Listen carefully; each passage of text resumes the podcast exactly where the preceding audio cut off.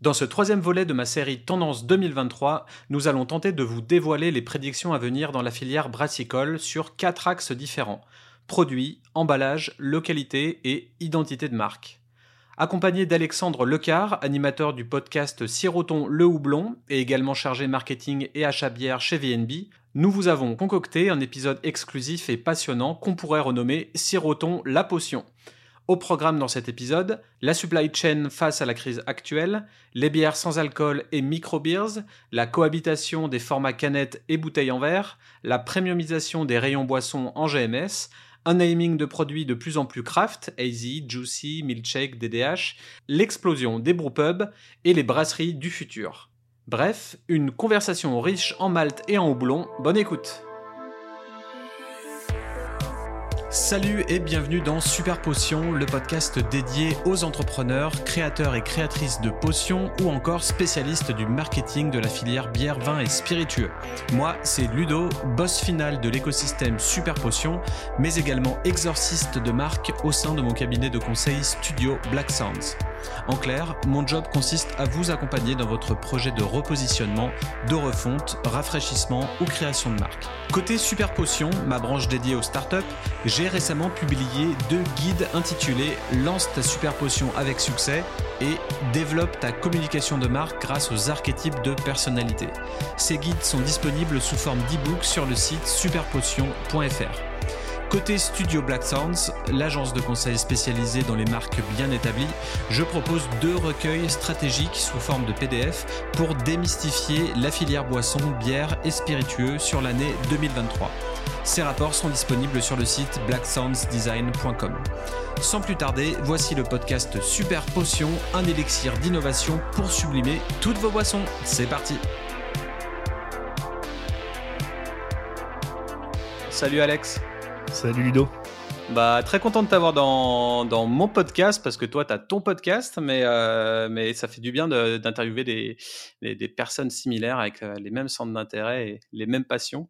Et un petit peu geek aussi, je, je suppose, euh, ouais, ouais. en behind the scene. Mais... Et eh bah ouais. Merci beaucoup pour l'invitation. Hein. Ça, ça, fait longtemps qu'on échange et je suis aussi auditeur de, de différents de tes podcasts et bah, ça fait plaisir d'être là. Eh ben cool. Euh, bah, on va commencer euh, par te présenter euh, à nos auditeurs s'ils ne savent pas qui tu es. Est-ce que tu peux en dire deux mots sur toi? Ouais, bah du coup, comme tu l'as dit, Alexandre, qu'on connaît plus sous le, pseudo Siroton le Houblon, j'ai lancé un compte Instagram dédié à la bière il y a un peu plus de 4 ans de, 4 ans de ça. Et euh, par la suite, c'est devenu aussi un blog et un podcast qui est maintenant, on va dire, mon, activité principale sur cette euh, partie, euh, on va dire, loisir. Et à côté de ça, je suis aussi professionnel du milieu de la bière puisque je suis acheteur et chargé de marketing spécialisé dans les bières craft pour la centrale d'achat de VNB. Ok, parfait. Et, et ouais, quand on s'était eu la dernière fois, il y a peut-être à peu près un an, tu avais un autre job et du coup, tu Ouais, c'est un peu plus d'un an en effet. Ça fait, ça fait un peu plus ça fait un, un, an et demi que je suis chez VNB. Euh, mais c'est vrai qu'avant ça, j'étais déjà acheteur, mais euh, pas du tout dans le domaine de la, de la bière. Mmh. C'est une volonté de ma part de travailler dans la bière, et c'est vrai que j'ai eu cette opportunité de, de pouvoir allier mes, mes compétences pro et, euh, et ma passion. Donc, c'est saisi l'occasion. Ouais. Est-ce que pour le recrutement, ça a aidé que, que tu aies un podcast hyper connu dans, dans le milieu? Bah, mine de rien, je pense que oui. Je n'ai pas tous les, les dessous de, du recrutement, mais ouais, je, je, pense que ça a aidé. En tout cas, pas forcément que le podcast soit réputé, mais, mais ça a probablement crédibiliser ma, ma candidature et, ouais, mon, mon expertise de la bière. Hmm. Et euh, du coup, VNB, euh, est-ce que tu peux me dire un, petit peu plus sur, euh, sur ce que c'est? Ça, ça, traite de vin et de bière. Il y a aussi le côté vin, du coup Ouais, ouais, VNB, c'est en effet pour vin et bière. Euh, alors à la base, c'est euh, une entreprise qui existe depuis une bonne vingtaine d'années, depuis 21 ans exactement. Et le, le, concept, c'est d'avoir une, une, franchise de magasins qui font à la, moitié, à la fois bar et cave, moitié bar, moitié cave, avec un format bar un peu after work, donc ça ferme vers 20h, 21h. C'est pas des des bars de nuit. Mmh. Et euh, sur la partie euh, cave, en effet, euh, à la base, c'est né de l'union de deux personnes qui avaient d'un côté une cave à bière et de l'autre côté une cave à vin, donc de faire un, espace commun bière et vin. Après, depuis, ça a aussi énormément développé la, la branche spiritueux. Qui d'ailleurs marche, marche très fort et voilà, qui commence à, faire parler d'elle. Donc VNB commence à être reconnu pour ses spiritueux, même si c'est pas dans le, dans le nom de l'enseigne. D'accord. Et, et, voilà, et depuis quelques années, il y a aussi eu ce, ce, tournant de la craft qui a été pris par VNB pour rester bah, toujours dans, dans, la course au niveau de, des, des, tendances bières. D'où mon arrivée pour, pour pouvoir suivre euh, bah, justement ces tendances et, toujours proposer en centrale d'achat des, nouveautés, sachant que VNB maintenant, euh, j'ai plus le chiffre exact en tête, mais c'est plus de 250 magasins en France. Ok. 250 magasins en France, dont un à La Réunion, euh, un en Corse, et il y en a même un qui est ouvert au Royaume-Uni. Et là, pour resituer à nos auditeurs, tu es situé où toi? Euh, alors moi, je suis situé près d'Angers et euh, la centrale d'achat de VNB, elle est euh, en Mayenne, à Château-Gontier, donc sud de la Mayenne, à mi-chemin entre Angers et Laval, Rennes, Nantes, voilà, à peu près au cœur de tout ça. Ok, parfait. alors toi qui as une, bonne vision globale du fonctionnement de la supply chain, est-ce que tu as des, des, remarques, des craintes face à la crise actuelle? Est-ce que tu penses que ça va plutôt favoriser des, nouvelles méthodes de gestion et de management ou plutôt générer une récession, une hausse des coûts et des difficultés majeures? En fait, c'est encore assez compliqué de, voir où on va, c'est assez flou et on ne sait pas pour combien de temps on va en avoir dans, cette crise. tout ce qu'on sait, c'est qu'actuellement, on, prend assez euh, dans les dents euh, toutes les hausses, aussi bien d'énergie que de matières sèches, matières premières. Mmh. Donc euh, chacun fait son maximum aussi pour, pour essayer d'encaisser. certaines brasseries avaient plus de marge de manœuvre que d'autres. Euh, quoi qu'il arrive pour le moment, moi ce que je vois c'est qu'on va vers plutôt des, hausses. Après sur le marché à milieu, euh, moyen long terme, euh, je pense qu'on peut euh, craindre, en tout cas voir quelques bouleversements et changements arriver, notamment dans la structuration des, des, brasseries ou des différents acteurs.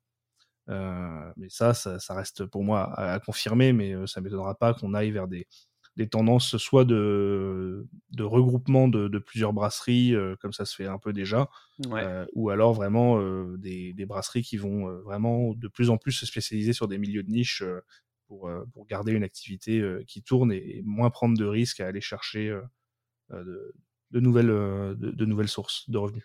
Il y, a pas mal de, brasseries ouais, qui se sont euh, qui sont, sont liées pour créer euh, un, collectif. Euh, et j'ai vu aussi des news qui ont été relayées sur des nouvelles vagues de, spiritueux aussi. Chez, chez, les, dans les distilleries aussi, ça fonctionne comme ça. Donc oui, peut-être qu'il va y avoir de plus en plus de, de regroupements et puis ouais, pour favoriser les, les, coûts, les, achats, parce qu'il faut tout mutualiser en fait. Hein.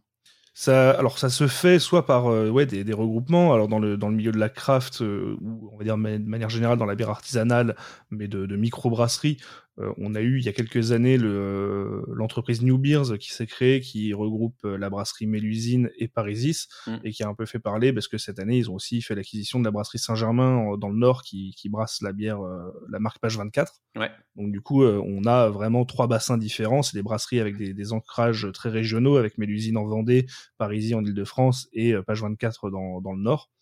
Euh, et ouais, voilà, ce, ce regroupement-là fait que on, toutes les brasseries gardent leur identité et leur, leur, euh, leur régionalité, mais derrière, ça va pouvoir mutualiser en effet des, achats sur matières sèches, matières premières, et probablement faire des économies d'échelle à ce niveau-là. Mmh.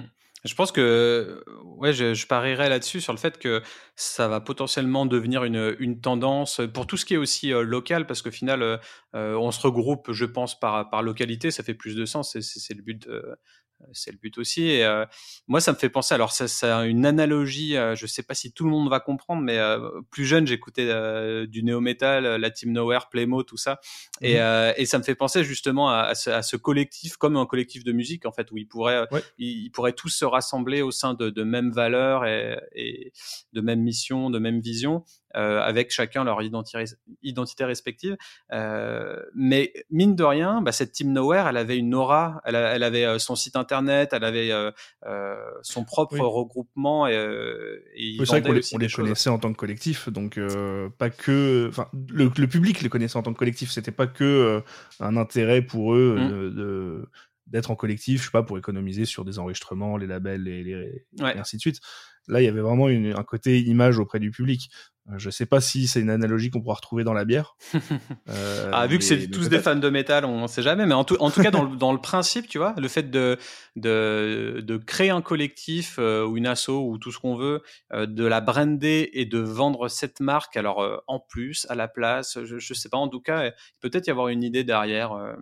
Je sais pas. Oui, ça peut aussi très bien, comme le font déjà quelques, quelques syndicats, le syndicat des, des, brasseurs, des brasseries indépendantes ou ce mmh. genre de choses. Peut-être aussi créer des, des collectifs par euh, affinité et par, euh, on va dire, euh, type de, de produits ou de public cible, aller créer des labels de, de, produits, produits artisanaux, produits de qualité.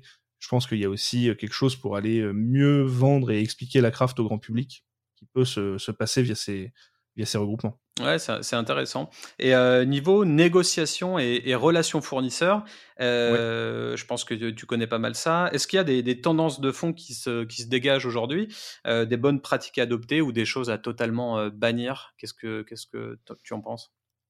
Euh, alors moi j'ai un, parcours aussi dans les achats qui est un peu atypique puisque j'ai pas eu de formation d'acheteur euh, à proprement parler en, école, j'ai pas eu une, formation scolaire. Je me suis fait sur le sur le terrain euh, dans plusieurs expériences. Donc maintenant ça fait ça fait 7-8 ans que je pratique les achats. Donc ouais j'ai pas la hum, j'ai pas on va dire l'école un peu l'ancienne école ou l'école GMS de on fait des négos dans, dans une salle sans fenêtre avec un, commercial euh, sur une, une, chaise bancale ou un truc comme ça.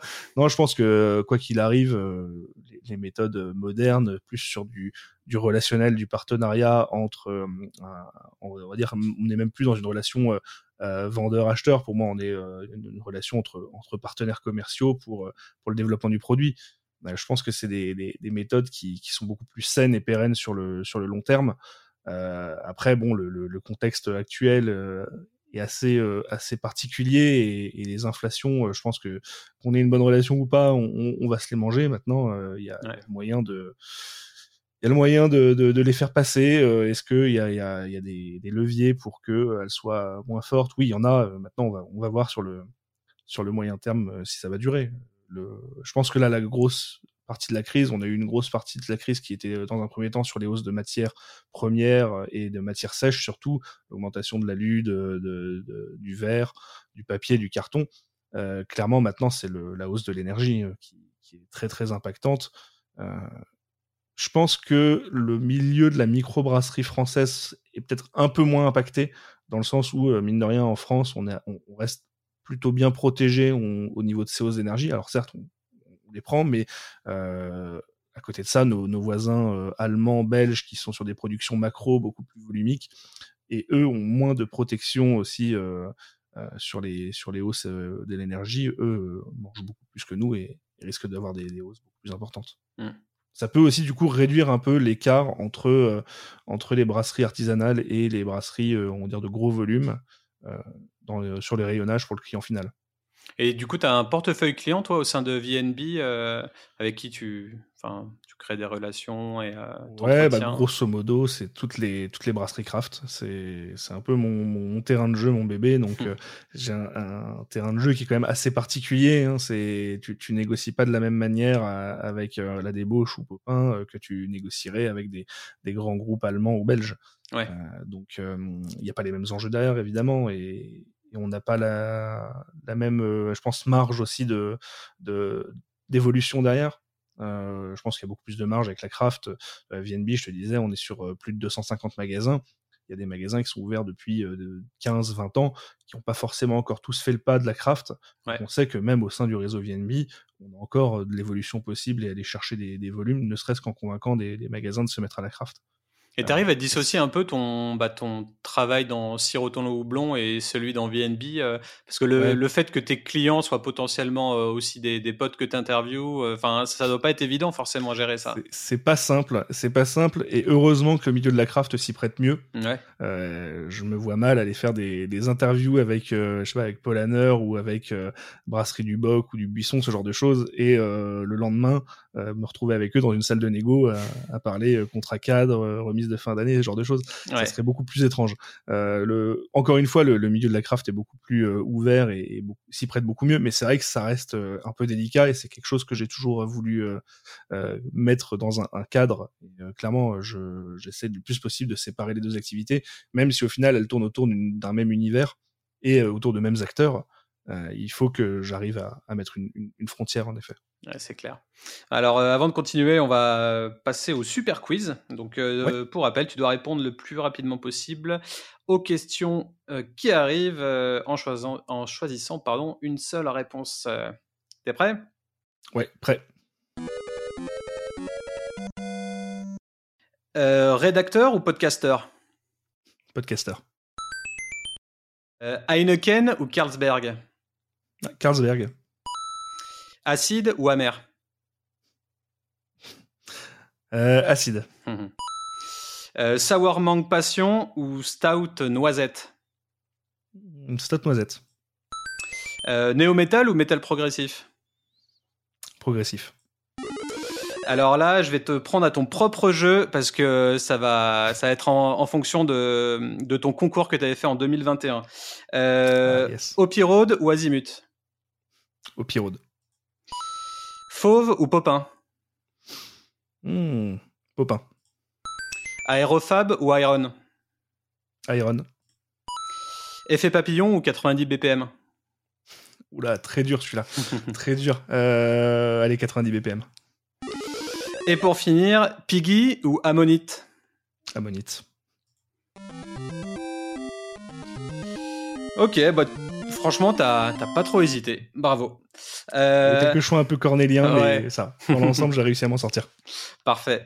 Euh, alors euh, là, on va passer au, sujet du jour, si, je peux dire ça comme ça, euh, qui va être un petit peu les, prédictions, les, tendances qu'on va pouvoir voir apparaître dans les dans la bière et dans la filière brassicole sur 2023 ou horizon 2025.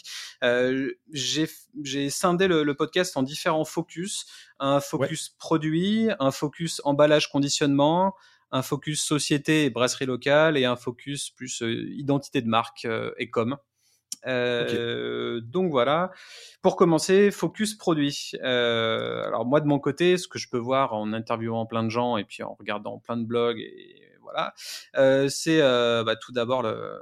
Alors c'est plus une arrivée, mais en tout cas le, la, croissance fulgurante des, des sans-alcool et euh, mmh également ce, ce, truc de des micro ou nano IPA. Euh, donc j'ai envie de dire les, les, les micro beers. Je ne sais pas si ça mmh s'appelle comme ça, mais pour moi premier focus produit. qu'est-ce que qu'est-ce que t'en penses? Ouais, alors je te rejoins en effet. Bah, si on parle déjà du, milieu du, sans-alcool, c'est quelque chose qu'on a vu exploser, je pense, euh, euh, à toutes les échelles, que ce soit sur les, brasseries euh, craft ou même hors brasserie, hein, dans le milieu du spiritueux, du vin, c'est des tendances qu'on voit partout. Mais dans la bière, on l'a vu chez les craft, mais on l'a aussi et surtout vu chez les indus, où maintenant tout le monde se doit d'avoir sa bière 0-0. Alors pour plein de, raisons différentes, hein, les, raisons de, tendance, d'actualité, des, raisons euh, euh, commerciales, marketing et publicitaires, parce que ça nous permet de rentrer dans le cadre de la loi E20, ce genre de choses. Mais euh, pour le coup, je pense que c'est une tendance de fond qui continue à, croître et qu'on va continuer à avoir en, 2023. Et c'est une tendance pour moi qui a été plutôt... où la bière Indus a été plus motrice que la craft là où on a vu la tendance inverse avec les IPA, la craft a ramené l'IPA sur le devant de la scène et les indus sont, se le sont appropriés. Là, je pense que les indus sont quand même beaucoup poussés sur le nolo et, euh, et vont permettre euh, en fait de d'ouvrir un peu la voie aux, brasseries craft. Alors pourquoi les brasseries indus ont, bien ouvert la voie? C'est parce que bah, faire une bière sans alcool, c'est des process qui sont soit complexes, soit coûteux, qui sont pas forcément à l'échelle, enfin à l'échelle d'une brasserie craft facile à mettre en place. Mm. Euh, et c'est pour ça aussi que euh, tu parlais des, bières micro, des micro IPA par exemple à 1 degré 5, 1 degré 7, 1 degré 8. Euh, ça c'est plus facile à faire pour une brasserie craft. Même si euh, les, différents acteurs du, milieu, notamment les levuriers, arrivent maintenant à, innover là-dessus et à proposer pour les brasseries craft des, levures feignantes, comme on appelle ça, qui vont pouvoir dégager peu d'alcool euh, en, fermentation et, faire des bières sans alcool ou peu avec des peu d'alcool assez facilement, on va dire, par rapport à avant. Euh, après, je pense que ces bières euh, de hum, micro ont un, intérêt et vont, grandir auprès du public, ne serait-ce que parce que ça, ça rentre dans cette tendance de consommer moins ou du moins moins fort. Ça, je pense qu'on est plus sur une tendance assez grand public quand même, même si ça va toucher la craft. Mmh. Là où il y a un vrai intérêt, je pense, pour les brasseries craft, c'est quand même de se pencher sur le domaine du sans alcool, et notamment du sans alcool inférieur à 0,5, parce que en, France, le, les bières en dessous de, de, 0,5 rentrent dans la fiscalité à la TVA à 5,5 et pas à 20%. Et mine de rien, bah, ça fait une belle différence sur ton prix de vente. Et ça va leur permettre d'aller chatouiller des, brasseries, peut-être pas des brasseries industrielles, mais on va dire les brasseries belges, on voit souvent des bouteilles entre 2,50 et 3 euros. je pense que c'est des domaines où les, brasseries craft peuvent devenir un peu plus compétitives grâce à cette TVA à 5,5. J'avoue que ça ferait du bien, ça, payer des canettes un peu bah moins chères en, craft. Ouais, bah ça serait bien. Et plusieurs brasseries s'y mettent, enfin, ou du moins tentent de s'y mettre. Après, même en craft, euh, j'avais l'exemple de la micro IPH chez la brasserie, brasserie Toussaint qui était, si je dis pas de bêtises, dans les 0,8% avant. Donc considéré comme une bière sans alcool aux yeux de la loi pour l'appellation, mais pas fiscalement, parce qu'en France, on aime bien faire les choses compliquées. Et euh, il faut être en dessous d'un degré 2 pour s'appeler euh, sans alcool. Par contre, si tu es au-dessus entre 0,5 et 1 degré 2, tu as quand même une fiscalité à 20%. Ah, il faut être en dessous de 0,5 pour avoir une, fiscalité à 5. En gros, on a une loi française sur l'appellation euh, qui est euh, dans son jus depuis un petit bout de temps et qui dit en dessous de 1 degré 2, tu es une bière sans alcool. Mmh. Par contre, pour la fiscalité, on est aligné sur les lois européennes et du coup, c'est en dessous de 0,5% d'alcool que tu as la TVA réduite. Euh, et, donc cette brasserie Toussaint, là, qui faisait sa micro IP à 0,8, a fait sur sa dernier, dernier brassin une version en dessous de 0,5, ce qui lui permet de rentrer dans cette catégorie-là. Et au final, la différence, je pense, en production ne doit pas être si complexe que ça entre atteindre une bière à 0,8 et passer de ta bière de 0,8 à 0,5, je pense qu'il n'y a pas un gros gap. Par contre, bah ouais, tu passes de, 20% de TVA à 5,5, ce qui, euh, sur le prix de vente consommateur, peut avoir un impact euh, non négligeable. Ouais, ouais donc c'est un, impact sur le consommateur à plusieurs niveaux, quoi, dans le, le côté plus healthy et, et dans le pricing aussi, qui, euh, qui, est super intéressant, surtout pour, pour la craft qui est connue comme pour être cher.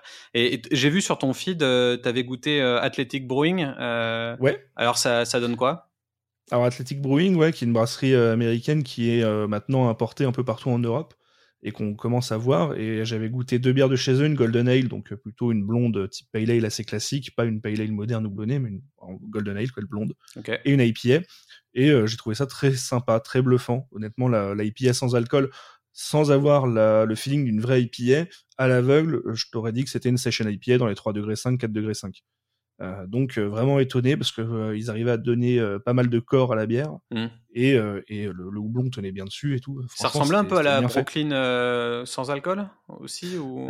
Je l'ai pas goûté ou alors j'ai pas souvenir de l'avoir goûté donc je pourrais pas te, te, donner de point de comparaison mais tu vas pouvoir goûter quelques sans alcool un peu plus indus de la Bavaria 00 IPA euh, je trouve ça vraiment ignoble à côté de ce que fait euh, de ce que fait euh, Athletic. Alors après, les tarifs, on n'est pas non plus sur la même chose, mais Athletic Brewing restait quand même de mémoire. J'ai pas vu les prix en cave, mais sur leur site, très abordable pour de la craft. Hmm.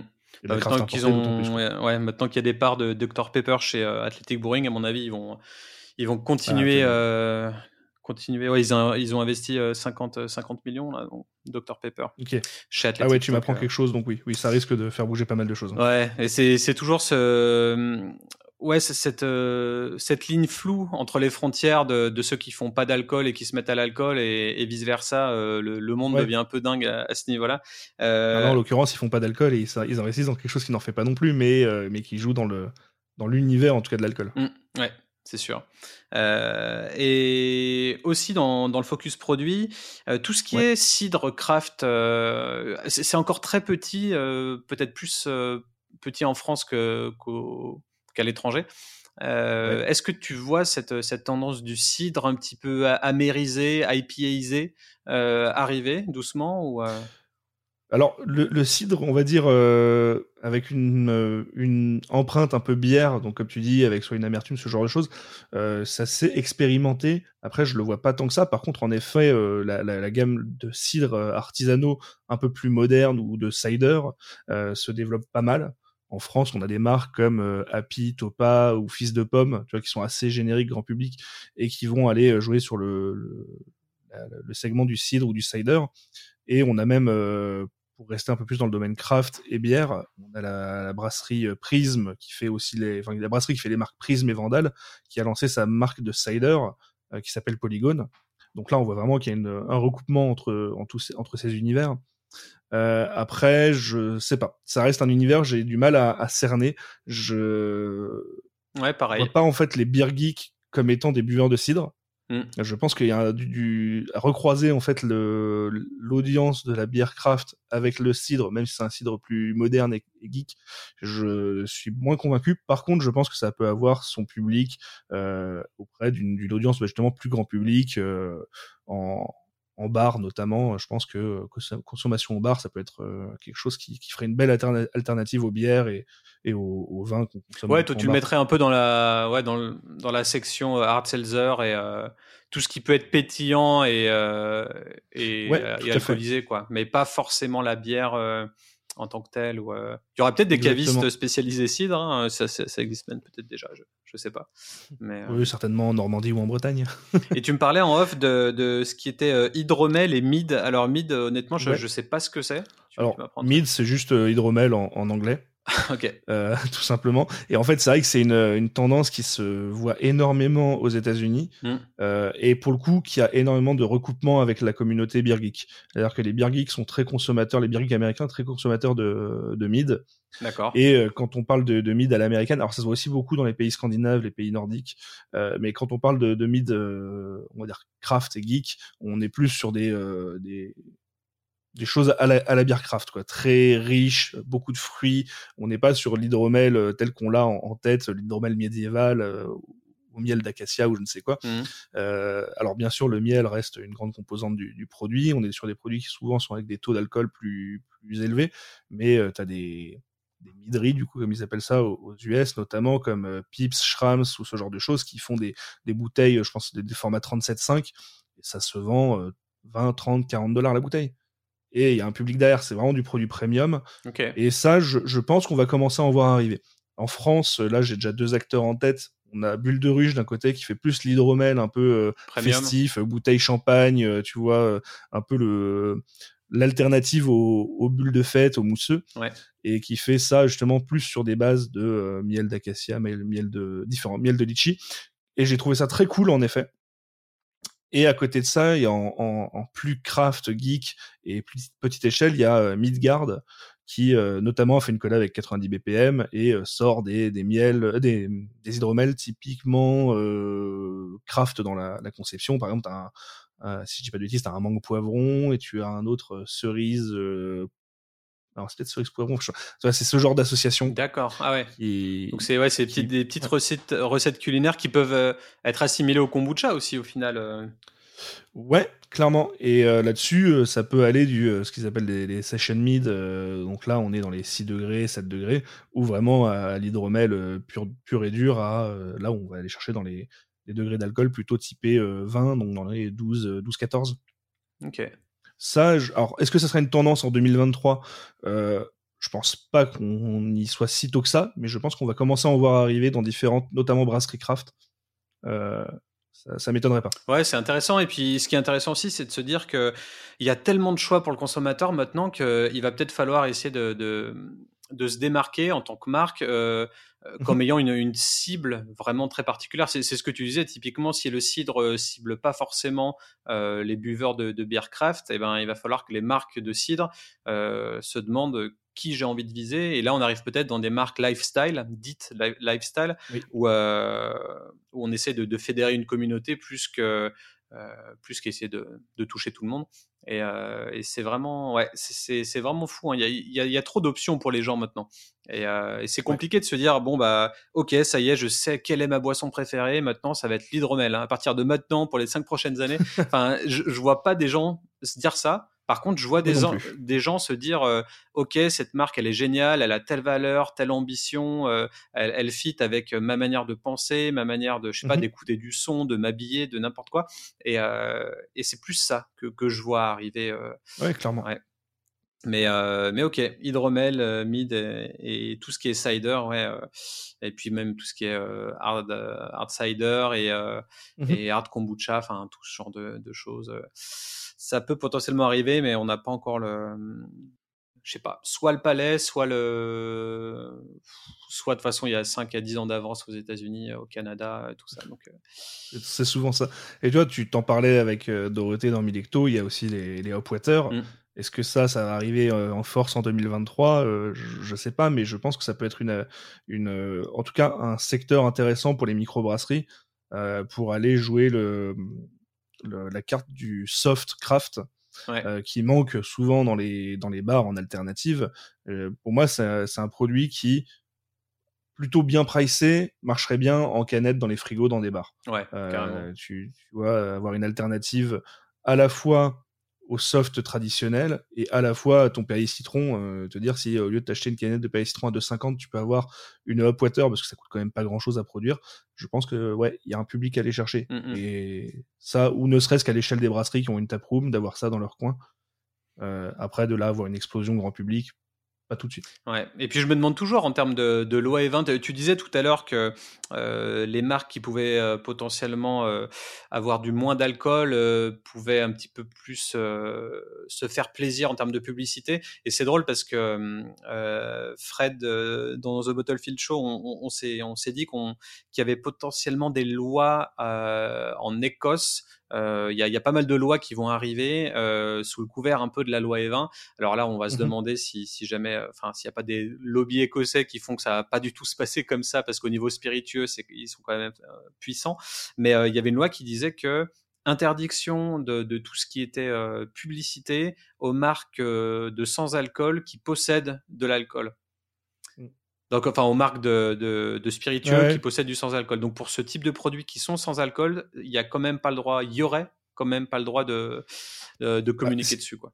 Si ça va dans le sens d'une loi E20, ça, ferait sens, parce que j'ai toujours trouvé ça aberrant, par exemple, sur les, euh, sur les circuits de Formule 1. Alors, en plus, là où on est sur de la conduite, où on nous rabâche tout le temps le, le don't drink and drive, d'avoir un énorme Heineken, alors juste parce qu'il y a marqué 0-0 en dessous, ça passe. Et pourtant, Heineken, dans la tête des gens, tout le monde sait que c'est de la bière, que c'est de l'alcool. Mm, mm. Donc oui, ça, ferait sens. Et en effet, ça couperait l'herbe sous le pied à pas mal de, de marques euh, pour, pour leur pub. Mais euh, là, on va encore plus loin avec ce que tu dis, puisqu'on n'est même pas sur une version désalcoolisée ou sans alcool d'un produit. C'est, euh, si je comprends bien, ça serait Heineken possédant aussi, je sais pas, une marque de soft ne pourrait pas faire de pub pour sa marque de soft. ça, ça irait pas aussi loin que ça? Ouais, je sais pas. En tout cas, c'est ce que je comprend potentiellement et peut-être ce qui ne se passera jamais. Mais, mais c'est toujours ça euh, ce qui est compliqué. Alors c'est génial en termes marketing, on peut se faire plaisir quand on travaille avec une euh, avec un soft ou avec une marque qui n'est pas en France. Et c'est vrai qu'en France, on est toujours contraint à trouver des, des adjectifs. Euh, un petit peu mielleux, un petit peu de base pour, pour vanter les mérites de, de sa bière ou de, ou de, sa boisson. c'est toujours compliqué. Hein, c'est surtout très flou comme loi, donc on sait jamais trop ce qu'on peut dire, ce qui passe, ce qui passe pas.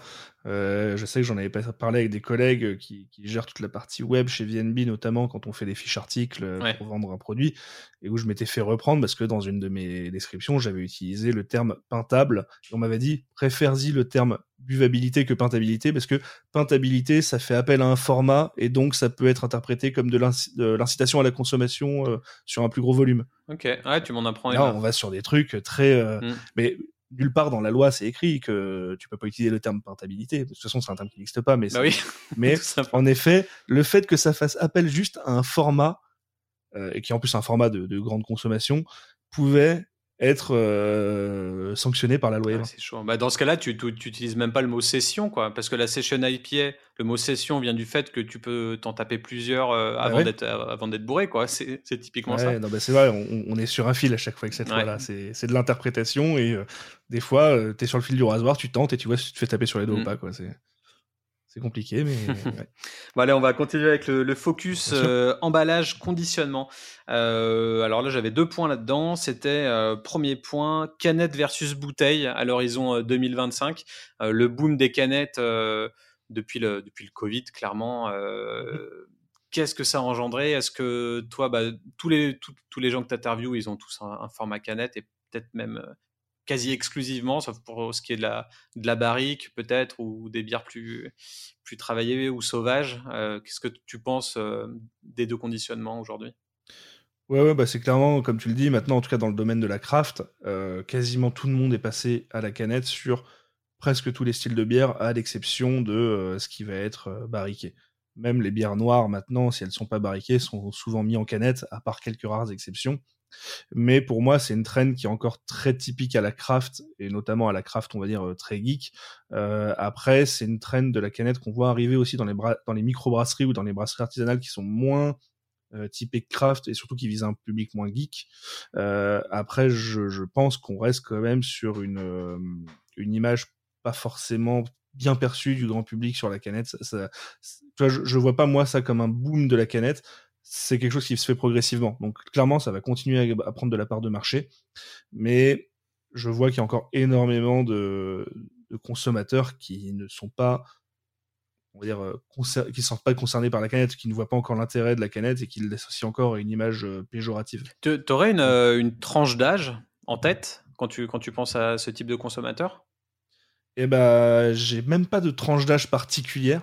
Euh, pour te donner un peu une, un ordre d'idée et une anecdote, euh, il y a quelques mois, j'ai lancé en plus un compte, moi, sur euh, TikTok, ouais. où je fais un contenu qui n'a rien à voir. Je parle toujours de bière, mais par contre, je fais des contenus beaucoup plus grand public.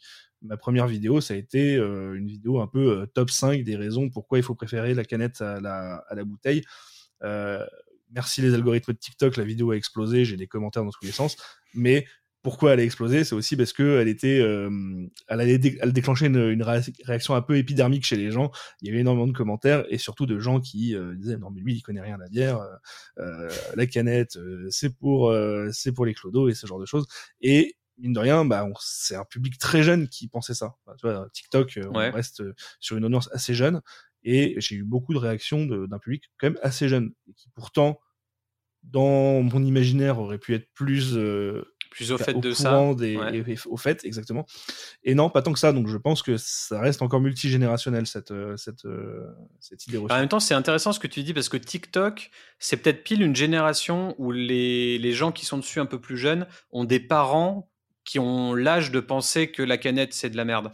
En fait. Et du coup. Ah oui, bien sûr. Ouais, vu qu'ils sont assez jeunes, on va dire, dans leur, euh, euh, dans leur parcours euh, d'alcoolique ou d'avec alcool, peut-être qu'ils pensent encore ce que leurs parents leur, ont inculqué plus tôt ou, ou leur fait pareil. Ah je, sais pas. Ça, c'est certain que, en tout cas, sur les, les personnes de, allez, on va dire. 35 ans, 40 ans et plus, il y a encore une image très négative de la canette. Et en effet, je pense que s'il y a une tranche d'âge dans laquelle elle est la mieux acceptée, c'est peut-être la 25-35. Ouais, c'est Ces gens qui ont connu ce, ce, boom de la canette et qui l'ont mais qui, qui l'ont vécu, qui ont été accompagnés, qui ont, qui ont, enfin, qui ont accompagné l'arrivée de la canette et qui ont aussi été accompagnés par l'arrivée de la canette, qui ont commencé à avoir de la bière bouteille et qui ont vu ce marché euh, évoluer. Et en effet, ce public plus jeune, comme tu dis, peut-être qu'il n'a pas encore fait sa propre expérience et encore trop influencé par, euh, par euh, on dirait une connaissance plus théorique qui leur vient de, leurs parents. Mmh. Du coup, ça veut dire que tu conseillerais quoi une brasserie plutôt, plutôt traditionnel, mais qui veut se lancer dans, dans de l'éphémère aussi, euh, tu conseillerais les deux formats, clairement? Ouais, ouais, je pense que le, la cohabitation des formats, c'est pas un problème à partir du moment où elle est bien euh, identifiée, qu'il y a des gammes scindées avec des publics euh, aussi ciblés. Mmh. pour moi, une, une, brasserie qui fait une gamme assez tradie, euh, de blonde blanche, euh, même si elle va appeler ça une pale ale, une wheat beer ou je ne sais quoi, va toujours aller chercher un, format bouteille. C'est plus adapté à, un public, notamment un public local qui, cherche de la consommation de bière euh, locale artisanale. Mm.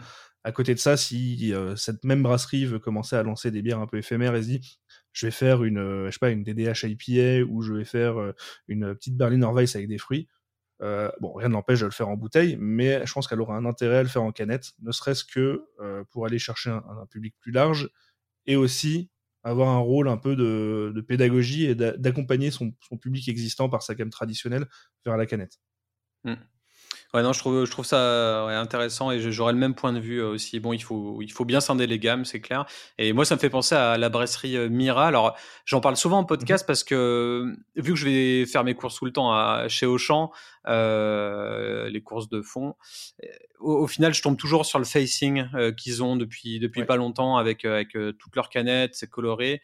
Euh, je suis pas forcément fan de toutes leurs bières, de tout ce qu'ils font. Mais en tout cas, il y a le mérite de démocratiser ça euh, en GMS et, euh, et peut-être que beaucoup de gens vont se dire ah cool, c'est vif, c'est beau, c'est joli, ils vont juste essayer parce qu'ils trouvent ça tripant à, regarder et qui vont se rendre compte qu'au final, bah, c'est peut-être meilleur que ce qu'ils avaient l'habitude d'acheter. Et, petit à petit, ouais, ça fait une, éducation et puis ça fait changer le, mindset. Il n'y a plus forcément la 8-6 pas loin. Oui, mais c'est exactement ça. Pour moi, en fait, ça, va dans une, une optique d'accompagnement. Comme tu dis, c'est des gens qui ont découvert la marque Mira via leur gamme plus classique, bouteille, et qui vont arriver dans leur supermarché un jour et voir qu'à côté des bouteilles, il y aura des canettes de la même marque et, vont peut-être plus intellectualiser la, la, démarche, de comprendre pourquoi maintenant il y a de la canette, et ça va pas juste se dire ah bah, Mira fait de la, bière bas de gamme. Mmh. Non, ils vont se dire tiens, si cette brasserie que j'appréciais fait maintenant de la canette, il y a peut-être un intérêt. Et on le voit aussi avec la euh, c'est la brasserie. Euh, la brasserie, putain, j'ai. Ça va me revenir. La brasserie qui fait un brasserie du pays flamand. Ouais. Voilà, qui, qui s'est vite fait connaître quand même sur le grand public, notamment depuis qu'ils ont eu un prix de bière, meilleure bière du monde. Euh, ça a bien explosé. C'est une brasserie qu'on voit beaucoup en GMS avec des bouteilles, les bouteilles Steiny, donc les bouteilles un peu typées belges, et, et, voilà, qui a visé un grand public, qui maintenant en plus de sa gamme anostéquée classique, une deuxième gamme, toujours anostéquée, mais euh, plus typée craft, en canette, avec des visuels colorés, un peu street art, graffiti, mais qui, euh, pour autant, je pense, vont viser un public assez, euh, alors pas similaire, mais en tout cas, vont viser le même, le même espace de vente. Mm. Et quand tu, tous tes clients qui allaient acheter de l'anostéqué parce que ils aiment ça et qu'ils ont vu que c'était la meilleure bière du monde, vont arriver dans leur supermarché et vont voir qu'à côté il y a de l'anostéqué des DHIP en canette. Voilà, ça, ça, on est dans cette démarche d'accompagnement. Et je pense que, ouais, pour en revenir du coup au, sujet de base, la canette, pour moi, c'est, on n'est pas sur une explosion de la canette. Par contre, ça va se faire progressivement. Euh, la canette a été rapportée par les brasseries craft. Euh, tout le monde comprend son intérêt, on va dire, dans le milieu professionnel, y compris les grands acteurs. Et c'est ces grands acteurs qui vont faire de l'accompagnement pour permettre au grand public de, découvrir ce format, de redécouvrir ce format. Mmh, ouais, c'est clair. Il y, a un truc que, que j'ai vu aussi d'ailleurs dans, ces rayons juste à côté des bières Mira. Il y avait euh, aussi juste l'emballage qui était euh, qui était euh, plié en fait le euh, mmh l'emballage d'un variety pack quoi ou, d'un pack classique ouais. où après tu peux composer ton ton petit ton petit format toi-même. Tu prends quatre quatre ou six bouteilles ou canettes tu les mets dans le pack et tu repars avec et tu, tu vas l'acheter. J'ai trouvé ça très intelligent et très intéressant. Alors bien sûr il y avait Ninkasi à côté qui, qui est très mmh. connu et, et qui a déjà ça sur tout un facing aussi. Mais là tu avais aussi Mira qui proposait tout en haut juste son son gabarit à plat, quoi, avec, euh, mmh tu pouvais le prendre, euh, c'était marqué 4 euh, ou 6 euros, je, sais plus trop le prix, mais en tout cas, c'était marqué, ça, impliquait que, voilà, tu, foutais tes cadettes dedans et puis, et puis tu partais. Ça, je pense que c'est, aussi une volonté de la, de la grande surface, de la, de la GMS, peut-être de, de s'imprégner plus de cette image caviste. Alors bien que mmh. sûr, c'est pas un caviste, t'as personne en rayon qui vient te conseiller, mais dans cette euh, multitude maintenant de, bières euh, vendues à l'unité, bouteilles et canettes, hmm. de rajouter ce, petit euh, package qui te permet de faire toi-même ta sélection, de, de rapprocher plus de l'état d'esprit que tu as quand tu es dans un, un caviste spécialisé. Je pense que ça, ça joue ouais, aussi tu vas dire, tiens, je vais faire une petite dégustation. Premiumiser le, le, rayon boisson, ouais. Hmm. Exactement. pour continuer sur les emballages, dernier point, j'avais noté fût. Fût, vrac. pour les fûts, est-ce qu'il est y a de la nouveauté pour toi? La nouveauté, euh, pas vraiment, mais je dirais même qu'il y a plutôt au contraire un, retour en arrière, puisque euh, l'inox maintenant euh, redevient un peu la préoccupation de tout le monde. il y a plusieurs raisons à ça. Évidemment, il y a des raisons écologiques. les kikeg et autres fûts en one-way qui sont des fûts plastiques jetables et souvent chaud, hein. mal recyclés, même s'ils sont recyclables, qui sont souvent mal recyclés. bon, ça commence à, devenir une problématique écologique que plus personne ne peut ignorer. Mm. Et à côté de ça, il y a aussi de l'inflation dont on parlait en début, qui fait qu'un cake que tu acheté il y a un an et demi 12 euh, euros, 12 euros pour un fût de 30 litres que tu vas acheter à la fin, donc tu es quasiment à 50 centimes du litre, euh, maintenant vaut presque 17,50 euros. Euh, en un an, un an et demi, ça a explosé. Forcément, les brasseries sont obligées de, d'impacter ça sur le, le coût de leur bière, en plus de la hausse des matières premières et ainsi de suite. Donc forcément, il y a une volonté de se retourner vers l'inox. Alors l'inox aussi forcément a pris, euh, a pris cher, hein, euh, mm. mais maintenant les brasseries voient, voient plus l'intérêt d'investir dans un parc inox qu'avant. le différentiel de prix entre acheter un fût one way et acheter un fût inox, tu te dis que maintenant, en 3-4 rotations, tu as rentabilisé ton fût inox et qu'après, il te coûte plus rien et tu n'impactes même plus le coût de ton fût sur, sur, ton, sur ta bière. Donc, il y a des, clairement des, des, volontés écologiques, mais aussi des, questions économiques sur le, le, retour de l'inox. Après, maintenant, le problème, c'est que je pense qu'il n'y a plus qu'une seule fabrique de fût inox en France, que le, coût est assez élevé, qu'il y a beaucoup de demandes. Donc, il va falloir un peu de temps pour que tout le monde s'équipe. Et surtout, il faut un gros parc de fûts. Donc, c'est un investissement non négligeable, même pour une microbrasserie euh, qui fait, je sais pas, 5, 6, 7 000 hectos à l'année. Il faut aller chercher des parcs de fûts de 4, 5, 6 000 fûts. Ouais, c'est énorme. Hein. Notamment si tu commences à vendre sur l'échelle nationale. En régional, ça se fait plus facilement. Et au niveau du vrac, est-ce que tu as vu, euh, je sais pas, le, le growler par exemple euh, se populariser ou vraiment très très très très peu? Ah, le, le, growler a fait pas mal parler de lui, notamment pendant le confinement, où tu as beaucoup de, de, professionnels qui ont essayé de s'y mettre pour. Euh, bah, moi, je le vois notamment avec VNB. Hein. Euh, il y a eu beaucoup de déploiements de growler dans les, dans les VNB, ne serait-ce que pour ne pas gâcher les bières qui étaient dans les bars juste avant la fermeture et le confinement, de dire bon, mmh. on a plein de fûts, qu'est-ce qu'on en fait?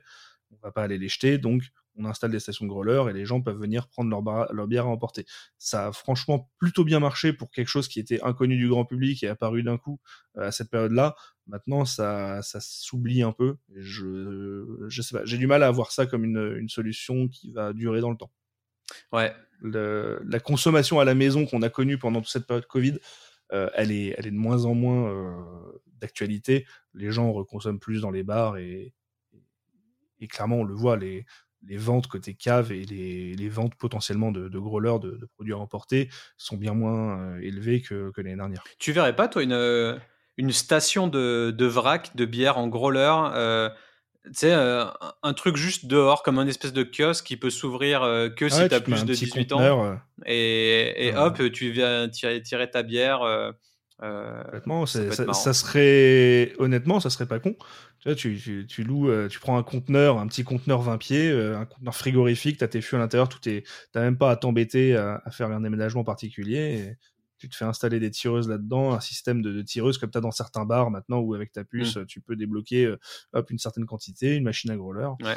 Ça, ça, peut se faire. Honnêtement, je pense que ça peut avoir son intérêt, notamment dans certaines, dans certaines localités. Ouais. ouais. ça. Pendant les marchés de euh, bah déjà peut-être euh, se faire connaître en marché de Noël, mais après genre euh, marché tous les tous les mardis ou tous les ou tous les vendredis, t'as le as le petit beer truck à côté des, fruits et légumes où tu viens tirer ta bière, ça, ça, serait Et ça, ça peut être pour moi une bonne solution pour une brasserie une brasserie artisanale locale. Mmh on voit que tu as beaucoup de brasseries qui font notamment, tu disais, parler des marchés de Noël et qui font des gros chiffres annuels au marché de Noël parce que bah, tu as le petit coffret cadeau et compagnie.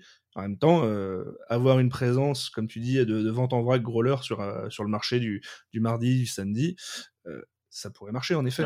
Tu viens bien acheter tes, tes, petits légumes et ainsi de suite. Pourquoi pas repartir avec ton petit, ton petit litre de bière pour, pour le week-end Carrément. Bon, il y aura peut-être des, des, lois et vins euh, là, dessous hein à voir. Mais euh, euh, côté focus société et brasserie locale maintenant, j'ai une question toute simple. Est-ce que les, les micro et nano brasseries vont-elles tuer le game en 2023 C'est-à-dire,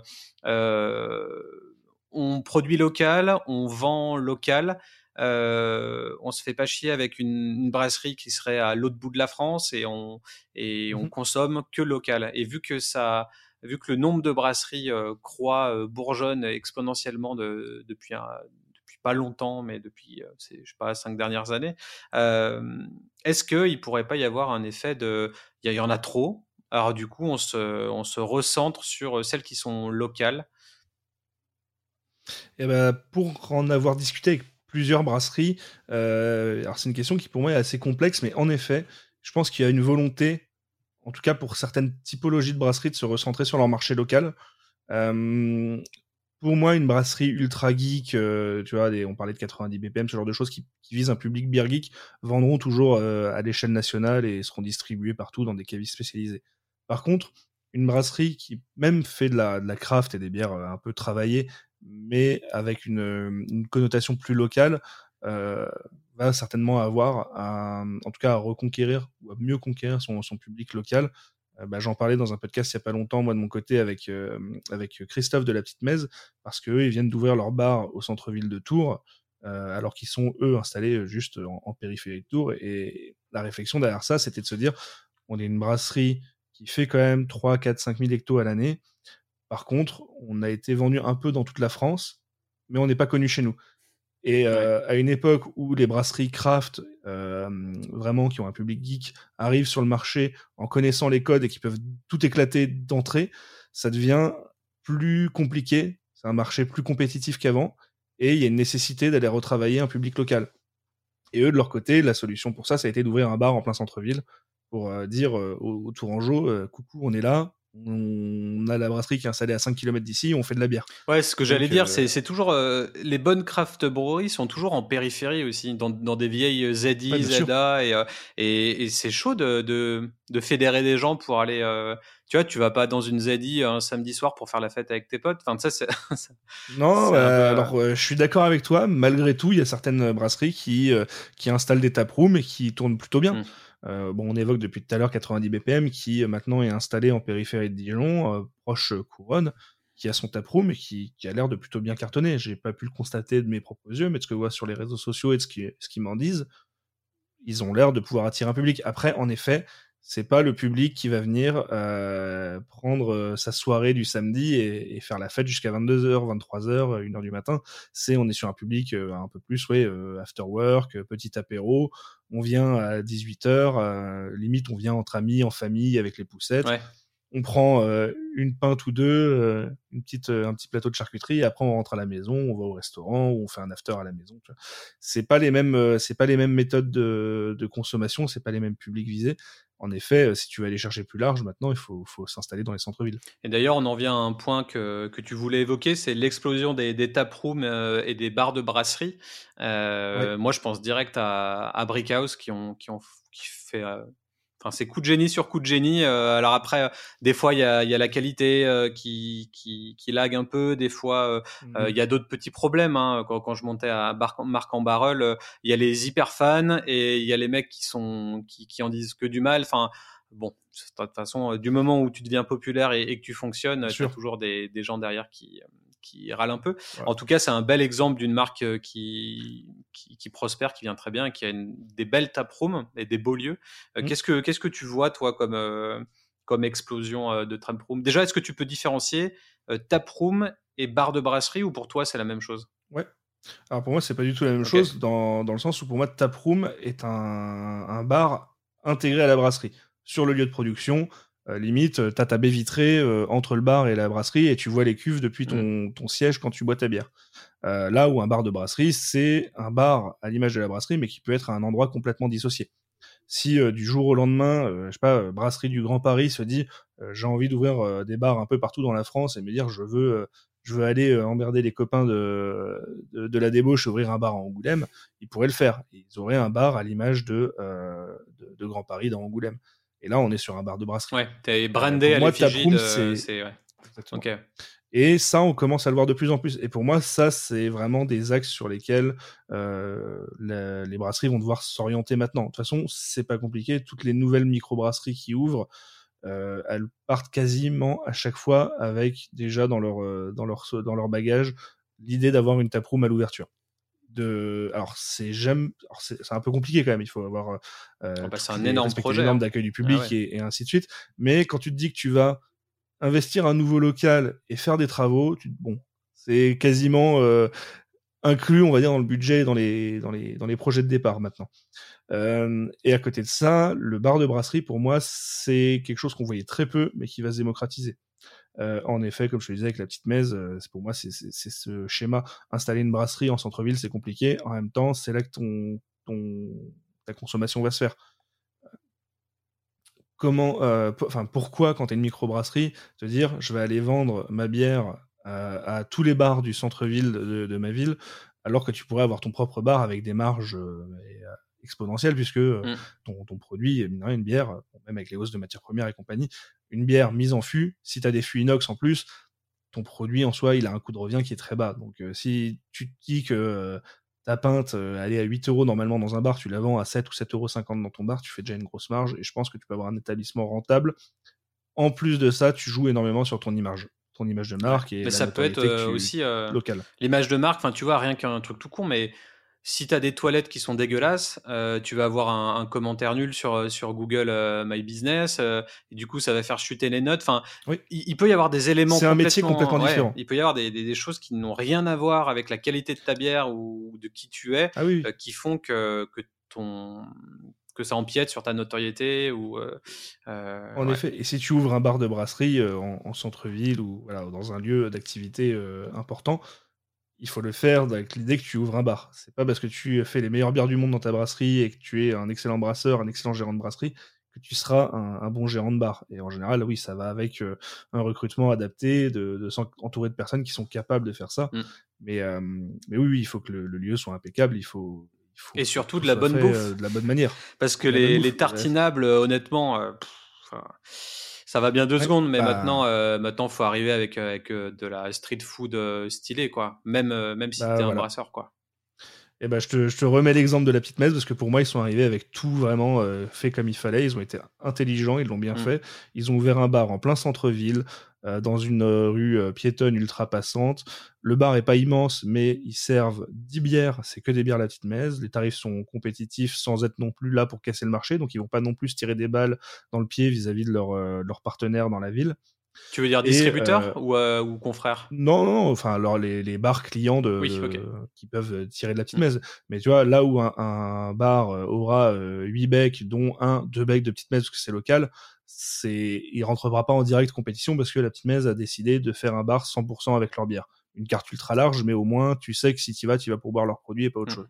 Par contre, à côté de ça, ils se sont entourés de quelqu'un qui était ultra compétent pour euh, développer l'activité de bar. Ils, sont, ils ont recruté une personne qui était ancien gérant de bar à bière et ainsi de suite.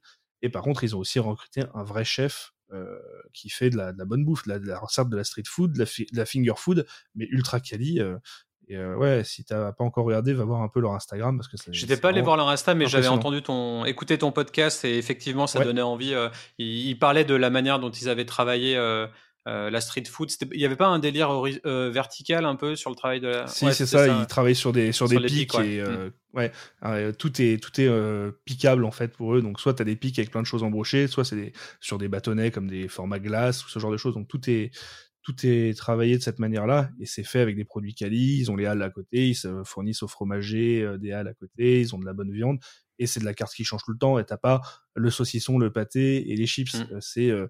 alors t'as des, des trucs de finger food euh, qui peuvent être assimilés, mais c'est toujours des produits très travaillés. Et à côté de ça, t'as de la vraie, de la, bouffe un peu plus élaborée aussi. Ouais, moi ça me fait. Ça, je pense vraiment qu'on est sur ce schéma-là qui va être. Mmh ouais, ça va être nécessaire pour les brasseries de venir se, démarquer et de faire connaître leurs produits euh, aussi bien à un public local que, euh, ouais, c'est mine de rien. Si tu as un bar et un lieu touristique aussi, hein. euh, ouais, et si son, ton bar ne te permet, te permet ne serait-ce que de passer à des 300 hectos à l'année quand tu es une brasserie qui fait 3000 hectos, tu fais 10% de vente à marge pleine c'est pas négligeable. Ouais, c'est clair. Moi, ça me fait penser quand j'étais à Hawaï, j'étais allé à, à, Honolulu, il y avait une, euh, une brasserie, c'était Maui Brewing, euh, tu, tu, dois connaître. Et, euh, et eux, alors Maui, c'est pas l'île, euh, c'est pas l'île d'Hawaï, c'est pas non plus qu'Hawaï. Enfin, il y, y, a plusieurs îles à Hawaï, mais en mmh. tout cas, Maui, c'est une île à part entière, mais qui ont une énorme brasserie avec les cuves à l'extérieur, tout ça. Et ils ont créé, enfin, c'est la plus grosse, la plus grosse marque là-bas. Ils ont créé plein de, euh, de bars euh, et, c'est un endroit où il y, avait, il y a des concerts, euh, on mange des, bonnes pizzas, il y a toutes leurs bières servies on tap. Enfin, c'est vraiment hyper mmh. stylé. Et aussi, ça me fait penser tout simplement à Ninkasi, moi qui ai connu hyper jeune pour aller juste faire des concerts. Euh, avant peut-être même l'âge de boire une bière, j'allais faire des concerts là-bas et ils étaient super innovants quand même à l'époque. C'était en 95, mmh. je sais plus, quelque chose comme ça.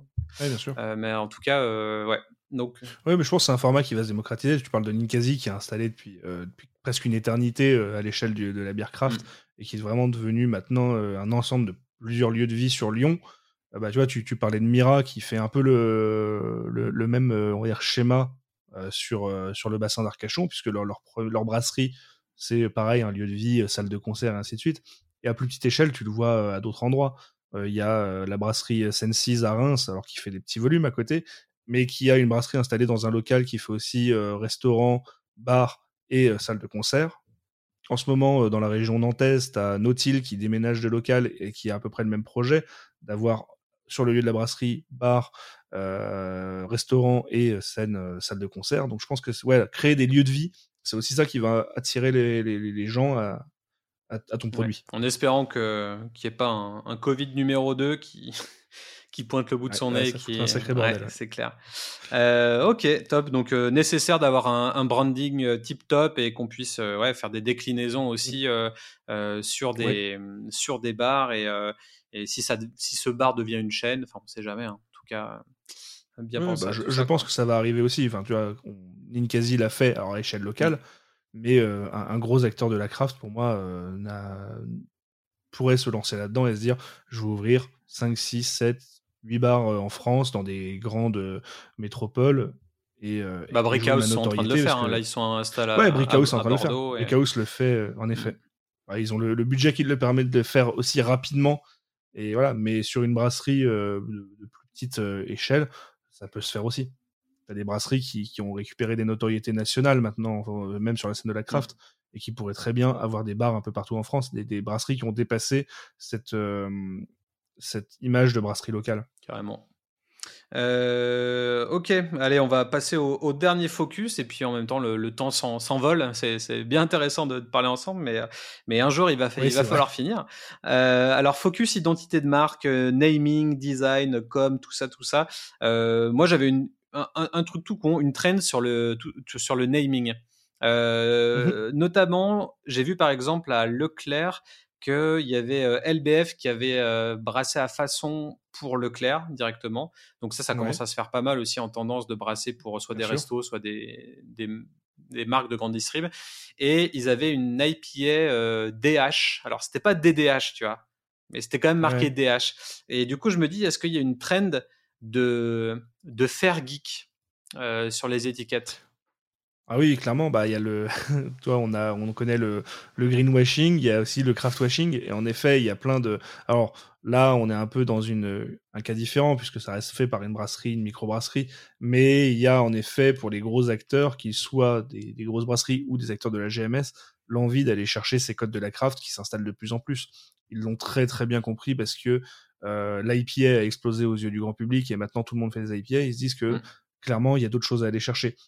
Euh, après, tu vois, DH, DDH, je pense que ça reste encore des termes un peu techniques qui sont flous pour pas mal de monde, et même un beer geek, même si c'est ce que c'est, euh, il te dira pas euh, ah ouais je préfère boire une DDH IPA qu'une IPA parce que déjà 80% des brasseries vont te faire un DDH sans te le marquer sur la canette. c'est ça. Par contre, il y a d'autres termes qui, à mon avis, vont, euh, vont exploser auprès du grand public, notamment tout simplement le New England, le Hazy, enfin voilà tout ce qui est lié à, au, au NAIPA puisque je, je pense que c'est une trend qui va se développer de plus en plus. On voit beaucoup, bah, tu vois, les brasseries à plus grosse échelle qui se sont lancées dans l'IPA il y a 4-5 ans parce que ça avait explosé dans la craft, maintenant vont sortir leur New England IPA, leur Easy IPA, leur Juicy IPA. Donc ça, ça va être des termes aussi qui vont de plus en plus arriver. Ouais. exactement. Je pense que ouais, il y a des termes qui vont commencer à, s'installer auprès du Tout ce qui fait penser à quelque chose de euh, plus sucré et de moins amer en fait, et qui va sûrement attirer d'autres gens vers la bière au final. Complètement. Ouais, je te rejoins là-dessus. Yes. Et, euh, et quid du, euh, du naming euh, blonde, blanche, ambrée, brune ça, ça va rester un moment, ça. Je pense que ça va rester. Ça va être compliqué de retirer leurs habitudes aux, consommateurs, on va dire un peu lambda. c'est trop ancré chez nous ça va être compliqué. Tu vois, c'est pour reparler de VNB, ça fait 20 ans qu'on vend de la bière, qu'on vend des bières belges et allemandes au début. Euh, on a toujours une volonté, même si quand tu vas dans, dans un rayon de VNB où ça va être classé par euh, blonde, blanche, ambrée, ensuite d'aller euh, dans un deuxième niveau renseigné sur le style. Alors quand tu rentres en plus dans les styles de bière allemande où tu arrives sur des Weissbier, des Doppelbock, des Open Weiss, des styles qui, qui, veulent rien dire même pour un beer geek, c'est compliqué.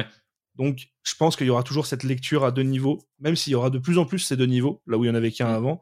Euh, de plus en plus, les brasseries vont peut-être vouloir intégrer en dessous de leur blanche un Wheatbeer, un Weissbier, un Weizenbock ou j'en sais rien.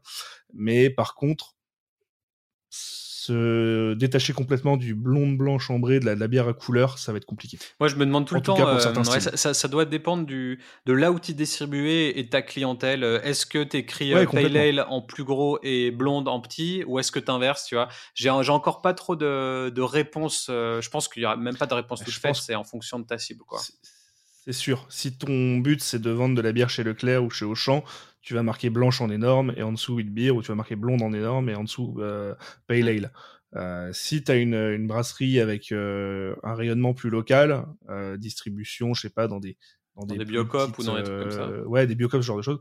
Peut-être que tu vas arriver sur presque un niveau égal. Tu vas mettre un niveau d'égalité, ton, ton style et, et, ta couleur de bière. Mais je me vois mal, en tout cas, si tu cherches à toucher un grand public, mettre en avant Pale Ale et en dessous Blonde. Parce que euh, tu auras du mal à accrocher ton client. Ouais, c'est clair. Euh, Pale Ale, ça parle pas encore assez. Euh, et, et, même, tu vois, IPA qui parle à beaucoup de monde, le terme IPA ou IPA, peu importe comment tu le prononces, parle à beaucoup de monde. Par contre, personne ne connaît la, définition de l'acronyme et ne sait que c'est une India Pale Ale. Donc, tu peux même pas te raccrocher à ça pour dire Ah oui, Pale Ale, je l'ai déjà entendu, c'est comme dans IPA. Hmm. Non, les gens ils connaissent IPA, ils connaissent pas l'acronyme. Et t'en penses quoi des titres donnés euh, aux bières Est-ce que tu penses que c'est c'est cool, ça, ça, fait ça dégage une émotion, ça identifie la bière un peu plus, c'est cool pour Untapped c'est cool pour Untapped, c'est cool pour les beer geeks.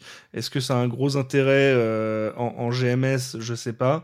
Euh, ça a un intérêt en tout cas pour moi dans les brasseries qui font énormément d'éphémères parce que on est dans un, un, univers où il faut toujours se renouveler aussi bien au niveau des styles, mais surtout des visuels, du naming. Donc là-dessus, il y a un intérêt. Euh, et euh, t'as que quelques réfractaires, en tout cas à ça dans la craft. Hein. T'as Popin, Popin qui va te sortir des Naipa, des DH dans tous les sens, avec à chaque fois les noms des houblons derrière. Et t'as des, des, des, noms de bières qui font 8 mètres de long parce que t'as un alignement de mmh. houblons. Et euh, au bout de trois mois, tu te dis, attends, est-ce que je l'ai déjà bu la mosaïque Citra ou est-ce que j'ai bu la Citra mosaïque Je sais pas. Donc ça, c'est peut-être un peu complexe. Mais je pense que pour ces bières-là, oui, le naming est important. Euh, si tu vises à aller chercher un public de, GMS ou un public plus large, quoi qu'il arrive, tu auras pas une gamme éphémère euh, particulièrement développée. Tu vas plus travailler sur du permanent. Et sur du permanent, je pense pas que tu as un grand intérêt. Ou alors, si tu donnes un nom à ta bière, tu peux le faire, mais il sera certainement secondaire. on parlait de à quel niveau tu mets le pale ale par rapport à blonde. Je pense que là, on aura la même réflexion sur le nom. À quel niveau tu le mets. Et pour moi, ça sera toujours une blonde et après, en dessous, peut-être que tu mettras que c'est une pale ale ou alors qu'elle s'appelle là, euh, je sais pas quoi. Ouais, je suis d'accord avec toi là-dessus. Et, par contre, je me dis, un titre euh, cool et concis peut potentiellement euh, donner plus d'émotion à l'acheteur que le descriptif commercial lambda qui fait chier tout le monde en fait. Ouais. Donc, oui, là je te rejoins là-dessus. Mais et c'est aussi, enfin c'est aussi ce qui fait que les brasseries régionales, mais qui sont un peu plus installées depuis quelques années, peut-être même dizaines d'années, ont marché. C'est parce que les gens, quand ils achetaient, euh, je sais pas, en Bretagne, euh, leur blanche hermine, ils achetaient pas juste une blanche, ils achetaient la blanche hermine, ils achetaient la Lancelot, ils achetaient ce genre de choses. Et là, limite, le nom a réussi à faire oublier le style de la mmh. bière. Mais après, c'est peut-être parce qu'on s'ancre aussi dans une, une, une, localité et une identité locale forte. Mais bon, on en revient aux, tendances qu'on a citées plus haut, donc, euh, donc ça peut faire sens. en termes de, de design, illustration versus sobriété. Moi, j'ai une fatigue visuelle là. Euh, j'en peux plus de l'illustration à, tout bout de champ sur, sur des canettes. Euh, on en a parlé un petit peu en effet. Je sais pas, je sais pas ce que t'en penses toi. Est-ce que, est-ce que les gens euh, veulent forcément leur illustration et être le plus what the fuck et cool et trendy et cartoon possible, ou est-ce qu'ils veulent de la grosse typo simple et facilement identifiable? Eh ben, tu, vois, je pense que ma réponse, elle va être un peu la même que sur tous les thèmes qu'on a abordés depuis le début. Ça dépend vraiment du public auquel tu t'adresses. Et je pense qu'en tout cas, dans le milieu de la craft et des beer geeks, on va toujours vouloir des illustrations, des, étiquettes ultra, euh, ultra flashy ou alors euh, qui se distinguent avec euh, de la créativité à fond et des, nouveautés à chaque fois. Parce que bah, on est sur un public qui, alors certes, a ses coups de cœur sur ses styles, sur ses brasseries, mais achète énormément au visuel. Et, et, tu le vois sur des groupes, des fois, des groupes Facebook de, de Beer Geek, où les mecs te disent celle-là, c'est une brasserie que j'apprécie pas forcément particulièrement, ou j'aime, je l'ai vu encore tout à l'heure sur un groupe où un mec disait, j'aime pas les West Coast IPA, c'est pas une brasserie que j'aime particulièrement, par contre, il y a un petit chat sur la canette, je l'ai acheté. et, ça, je pense que chez les Beer Geeks, ça marchera toujours. Après, euh, sur un grand public, euh, trop d'illustrations, comme trop de naming, trop d'éphémères, tu, tu vas perdre les gens, tu vas peut-être pas forcément réussir à, à, accrocher les gens et en tout cas à les faire euh, s'accrocher à ta marque. Donc oui, je pense que là, euh, et on le voit sur pas mal de marques d'ailleurs, la tendance, elle est peut-être plus à des, à des visuels plus, plus simples, plus, euh, plus graphiques, plus modernes mais sans aller dans l'illustration. Ouais, il faut quand même arriver à trouver une petite iconographie, une petite empreinte qui, qui, qui démarque ta, ta, brasserie. Et je trouve que les marques américaines le font très bien. Il y a toujours cette, ces grosses typos américaines et, et, et, des aplats de couleurs, mais, euh, mais c'est Et eh bah, ça me fait beaucoup, ça me fait beaucoup rire parce que je te rejoins dans la réflexion et moi, à côté de ça, j'ai, j'ai mon, on va dire mon, mon expérience et mon passif de beer qui me fait toujours me dire, elles sont vraiment dégueulasses les canettes américaines. Mais parce que moi j'ai une, une, soif d'illustration, de nouveautés et compagnie, et, et je comprends que euh, ça peut être aussi une sorte de, de valeur repère pour les gens de se dire ouais ça je, je reconnais, je sais ce que c'est, c'est joli, ça me plaît. Et moi en tant que beer à chaque fois j'ai toujours beaucoup de mal avec les, les, les grosses microbrasseries américaines qui ont des visuels, je trouve toujours très euh, un peu plan-plan quoi. De quoi les Athletic euh, Brewing par exemple ou les trucs comme ça? Ouais, non, mais même pas. Mais tu vois, alors par exemple, pour, pour donner des images de ce qu'on trouve en France, les, les trucs Alaska Brewing et compagnie, je trouve. eux, ils ont un thème en plus qui est, c'est le damier noir et blanc et tout, je trouve ignoble. Mais euh, non, après, si tu vas chercher sur les gros faiseurs, t'as les, les New Belgium, les trucs comme ça, je sais pas, je. Tu cette typo un mmh. peu euh, euh, maillot de baseball années 50 et compagnie que tu vois partout aux US que moi je ne peux plus voir. Mais euh, Ouais, non, après, tu as des exemples, euh, même en, en, France et ou en Europe, avec des, des, domaines plus craft qui me plaisent bien, euh, notamment la brasserie au Pays Basque espagnol, la brasserie Grosse, qui a vraiment euh, que des formats de canette 44 où tu as le nom de la brasserie, donc Grosse, qui est en gros en vertical sur le milieu de la canette, et après, le reste, c'est des, c'est même pas de l'illustration, c'est juste des, des, du graphique. Alors tu vas avoir des rayures de telle couleur pour telle bière, d'une autre couleur pour Ah, mais oui, tu l'as partagé une, sur ton feed il y a pas longtemps. Ouais, j'en ai partagé il n'y a pas longtemps. Et en effet, tu, tu sais à qui tu t'arrêtes, parce que tu as un énorme gros en vertical en plein milieu de la mm. canette, c'est le premier truc que tu vois. Et après, c'est juste les couleurs autour et le, on va dire l'orient, le, la, mise en forme de ces couleurs qui te font dire ok ça c'est une bière ça c'en est une autre ça c'est la pale ale ça c'est la East Coast euh, et moi je pense que ça peut être à double euh, tranchant les designs qui sont basés sur des illustrations parce que tu vois par exemple euh, Basque Brewery j'adore c'est magnifique ce qu'ils font et leurs visuels sont très beaux ça donne envie d'acheter et mais du coup j'ai l'impression qu'ils sont avec le même illustrateur à chaque fois. Et du coup, ça veut dire que. ça, vrai. un peu comme tu as un Piggy qui a toujours le, même, la même patte graphique. Et du coup, ça veut dire que si cette personne-là ne fait plus partie de la boîte ou part ou enfin tout ton style de, de, toute ta bière, de toute ta brasserie euh, dépend euh, uniquement de l'artiste en fait. Mais après, pour, euh, pour prendre l'exemple de Basqueland, ça c'est le cas de, l'illustration sur toutes leurs bières éphémères et ils en font énormément. Et à côté de ça, ils ont une gamme permanente assez restreinte. Mais cette gamme permanente restreinte, on n'est pas sur de l'illustration. Alors, on a une patte graphique qu'on reconnaît, mais tu vois, tu as la AOPA, la Imparable, ce genre de choses, où c'est vraiment le nom de la bière en typo un peu ouais, je sais même pas, je, je m'y connais pas assez en typo, mais t'as une typo très reconnaissable qui est en plein milieu de la canette en Je sais même pas si je les ai vus, leur, euh, leur core range. Je, je vois la, la, la bleue, je sais pas si c'est une core range, euh, elle est quand même illustrative, la, euh, la Easy IPA bleue. Ah. La Hustle, quelque chose, elle est, elle est, super bonne. Mais... Alors ça me parle pas. En, en core range, j'en ai une seule qui a un côté un peu graphique, moi que j'ai en tête, c'est leur Santa Rosa ou Santa Clara, je sais plus, mm. qui est leur, leur lager avec un phare et, et voilà mais sinon, toutes les autres que j'ai en tête, pour moi, encore range, c'est euh, le nom de la bière, en gros, avec une typo, un fond en aplat de couleur, et, et au moins, tu, tu sais, tu, tu distingues très facilement ce qui est une core range et ce qui est une éphémère euh, pour moi. Ouais, mais en tout cas, voilà, euh, j'avoue que design euh, fou euh, ou sobriété à voir. Et après, il y a aussi mmh. une monotonie, je trouve, et une similitude face aux, réseaux sociaux. On, on, est, on est tous avec, à liker les mêmes choses, à voir les mêmes choses dans notre feed. Les algorithmes des réseaux sociaux, que ce soit TikTok ou Insta, ils te balancent toujours le même contenu. Donc en fait, ça plus Netflix on en vient à une uniformisation ultime de tout le monde. Donc mmh. on, se demande où est la créativité. Euh, les clients, euh, mes clients ou des potentiels clients se mettent à te demander des choses qui sont déjà vues. Donc du coup, tu te mets à copier ce qui a déjà été fait. Enfin, euh, mmh. il y a un peu une lassitude de tout ça. Moi, des fois, j'ai envie de, de, me barrer de tous les réseaux sociaux. ça ferait du bien, mais ce que tu dis, moi, je le vois aussi de mon, on va dire, sous mon prisme plus influenceur. Et en effet, tu te dis que il y a des contenus qui marchent et si tu essayes de faire un contenu un peu différent, tu te plantes à mmh. chaque fois. Euh, alors moi, si je fais euh, une photo de ma bière et que je fais un descriptif, bah, je sais que je vais faire euh, X like, voilà, et que ça marchera et que je vais continuer à, fonctionner là-dessus. par contre, j'ai un pote qui euh, Discobiri sur Instagram qui lui fait toujours des posts ultra créatifs, très travaillés.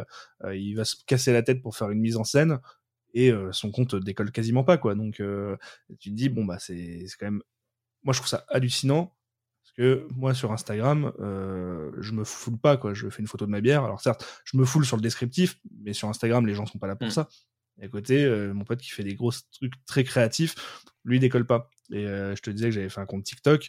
En effet, TikTok, je le vois encore plus, mais c'est exponentiel et décuplé sur ce réseau social. si je fais une vidéo, comme je t'ai dit, où je fais le top 5 des raisons de pourquoi il faut boire une bière en canette et préférer la canette, ou alors je me suis amusé à faire des, des tier lists où je classe les bières que tu trouves en supermarché, où du coup je désingue des bières belges de, de, de, de gros volumes et forcément c'est des contenus qui sont euh, très euh, épidermiques et qui vont faire appeler à la réaction. Et là euh, j'ai un compte qui vient de naître je fais des vidéos je fais 100 000 vues. Et à côté je vais faire un contenu beaucoup plus pédagogique en expliquant qu'est-ce que c'est qu'une session IP ou je ne sais quoi. Je vais faire 800 vues. En effet il y a, y a dans les algorithmes un contenu qui marche et les gens se font alimenter de ce contenu. Et si tu en sors même les algorithmes ne te poussent plus. Donc, euh, c'est toute la traîne des, des, des, threads, des, des fils. C'est genre, euh, tu as plus de likes d'un commentaire euh, Twitter que du tweet lui-même. Enfin, et c'est les, les, les consommateurs, c'est les utilisateurs qui vont créer le contenu, l'engouement. Euh, enfin bon, c'est simple au final, euh, euh, que ce soit LinkedIn ou, ou Insta, tu postes un truc, il va d'abord regarder 1% de, ta, de ton audience, ce qui se passe. Si ça plaît à 1% de ton audience, il la balance à un peu plus. Mais ouais, ça veut plus rien dire d'avoir autant de followers. Il, il regarde plus, regarde plus ça. Mais bon, en tout cas, ça c'est, j'avoue que on en vient à quasiment le dernier point, c'est en termes d'outils, euh, d'outils euh, digitaux euh, pour, les, pour les brasseries mmh. et les brasseurs en 2023, 2025, 2030. tu as quelque chose, toi, qui, qui, se, qui, se, qui se démarque, tu penses, qui peut être fédérateur, qui peut aider à, à créer de l'engouement? Alors pour moi, on reste sur, sur un peu le, le, le, même schéma, hein, c'est pas compliqué. Il y a des trucs installés qui marchent très bien, le, Instagram et ainsi de suite. Après, je pense que on parlait de, de réseaux sociaux comme TikTok. Je pense que clairement ça, ça peut exploser, mais ça a double tranchant parce que c'est un réseau social qui est aussi très très strict au niveau de ses CGU sur euh, la promotion de l'alcool et la compagnie. Donc tu peux très bien fonctionner et du jour au lendemain te faire sucrer ton mmh. compte. Donc axer toute sa communication là-dessus, ça me paraît un peu compliqué. Après, je pense que euh, ce qui peut être intéressant, c'est réussir à, à créer un, un, aspect communautaire à sa brasserie. Euh, certaines brasseries l'ont fait et le font très bien et ça marche vraiment euh, du tonnerre. En France, ça se voit très peu. Moi, j'ai l'exemple de Morslottel euh, aux Pays-Bas, qui a une communauté dans toute l'Europe avec une vraiment une communauté de, fans, mais vraiment hardcore. ils ont des, des systèmes d'abonnement, de box avec des bières exclusives et compagnie. Ils en vendent mais des milliers et des milliers. Je sais pas comment ils arrivent à faire ces chiffres-là. C'est une brasserie qui, sur Untapped, a plus d'un million de check-in alors qu'elle a euh, 7 ans, je crois, et que c'est vraiment craft, hein, ça reste des petits volumes. Donc je pense que oui, réussir à créer une, euh, communauté, interagir avec sa clientèle et avec ses fans, et ouais, tu parlais de Brick House, je pense que c'est quelque chose qu'ils peuvent réussir à faire eux aussi en France à leur échelle. Et euh, pour moi, ça va passer par des outils. Alors, certes de réseaux sociaux traditionnels, impliquer tes fans avec des votes, des sondages, ce genre de choses. Et après, pourquoi pas, euh, et je suis pas sûr que ça se fasse beaucoup, mais aller chercher plus loin. Dans, en off, toi, tu me parlais de d'outils comme Discord ou ce genre de, choses. Euh, ça peut être des pistes à, à, creuser. Je suis pas sûr que ça se fasse beaucoup, mais oui. Ouais. Moi, je pense que orienter vraiment sur cet axe communautaire, ça peut, ça peut avoir un, gros intérêt. Moi, je trouve ça super bien. Euh, Discord, c'est ce que je mets en place avec, euh, avec euh, mes clients pour fédérer la team et aussi avoir une nouvelle manière d'échanger en, canaux plutôt qu'avoir des, des réponses de mail et, c'est des chaînes de mail.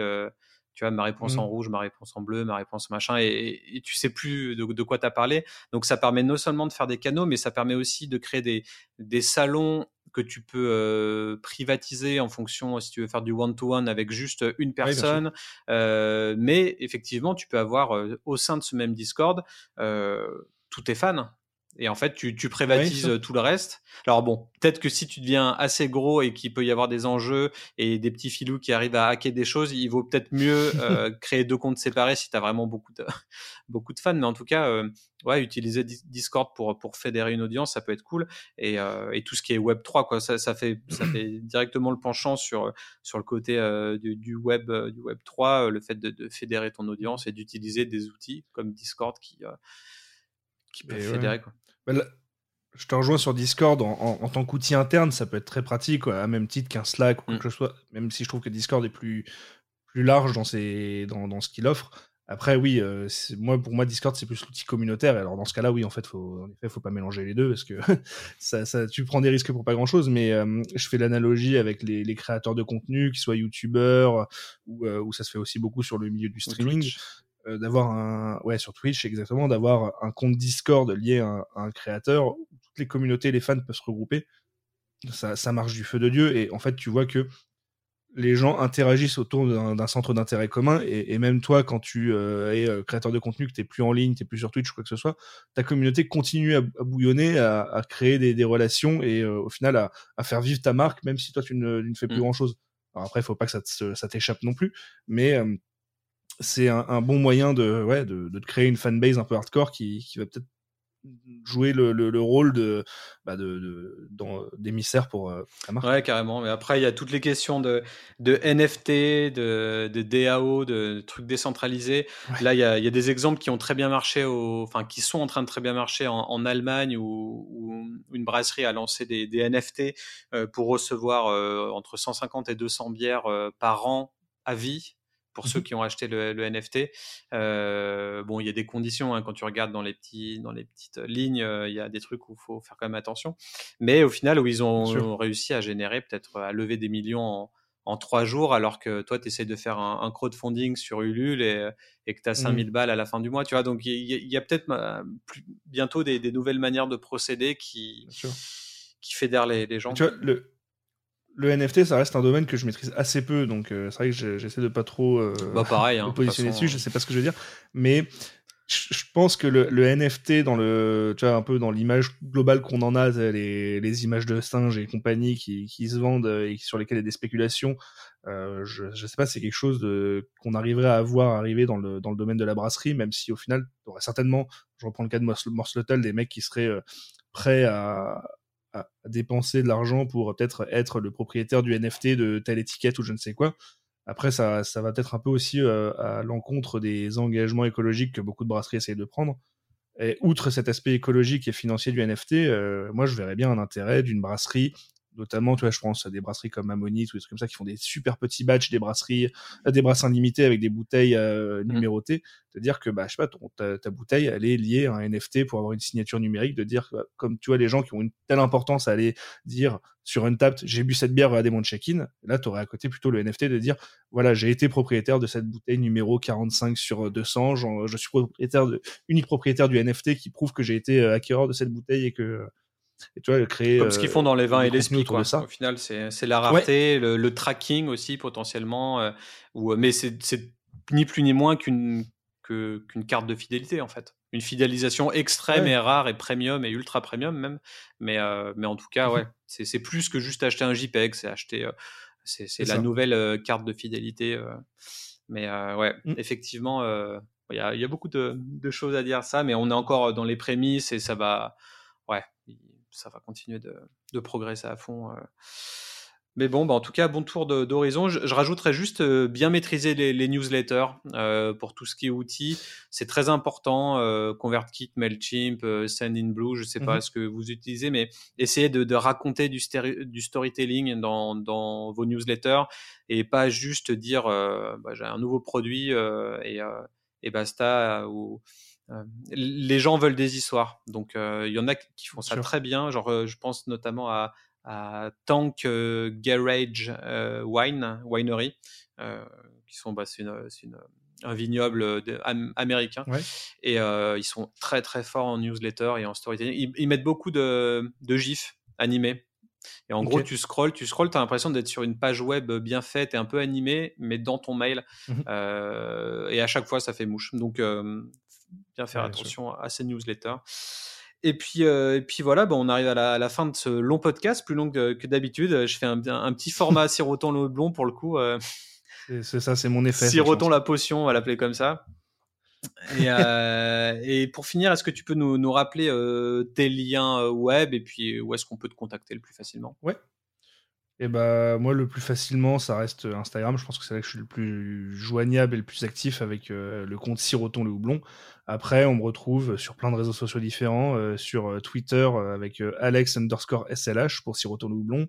J'ai une page Facebook également, même si c'est plus un relais de ma, page Instagram. Et évidemment après il y a, mon podcast. Alors c'est pas un moyen d'interaction avec moi, mais si jamais vous voulez me découvrir, je pense que c'est là-dessus que j'axe le plus mon contenu maintenant donc podcast qui est disponible sur euh, toutes les plateformes majeures, que ce soit Apple Podcast, Google Podcast, Spotify. Et, Abonnez-vous, laissez des étoiles sur euh, Spotify, on peut, et sur euh, Apple Podcast.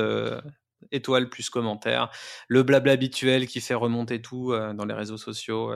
J'ai même plus envie de le dire tellement tout le monde le dit. Je me dis en fait, likez pas, Euh, lâchez rien en commentaire, on s'en fout. on fait ça pour le fun. Euh, bon, bah, j'espère en tout cas que tous ceux qui nous ont écoutés, euh, bah, que ça leur a plu. C'était assez passionnant. Il y avait plein de plein de choses. Encore une fois, dans, les tendances, il y, a, beaucoup de choses à dire.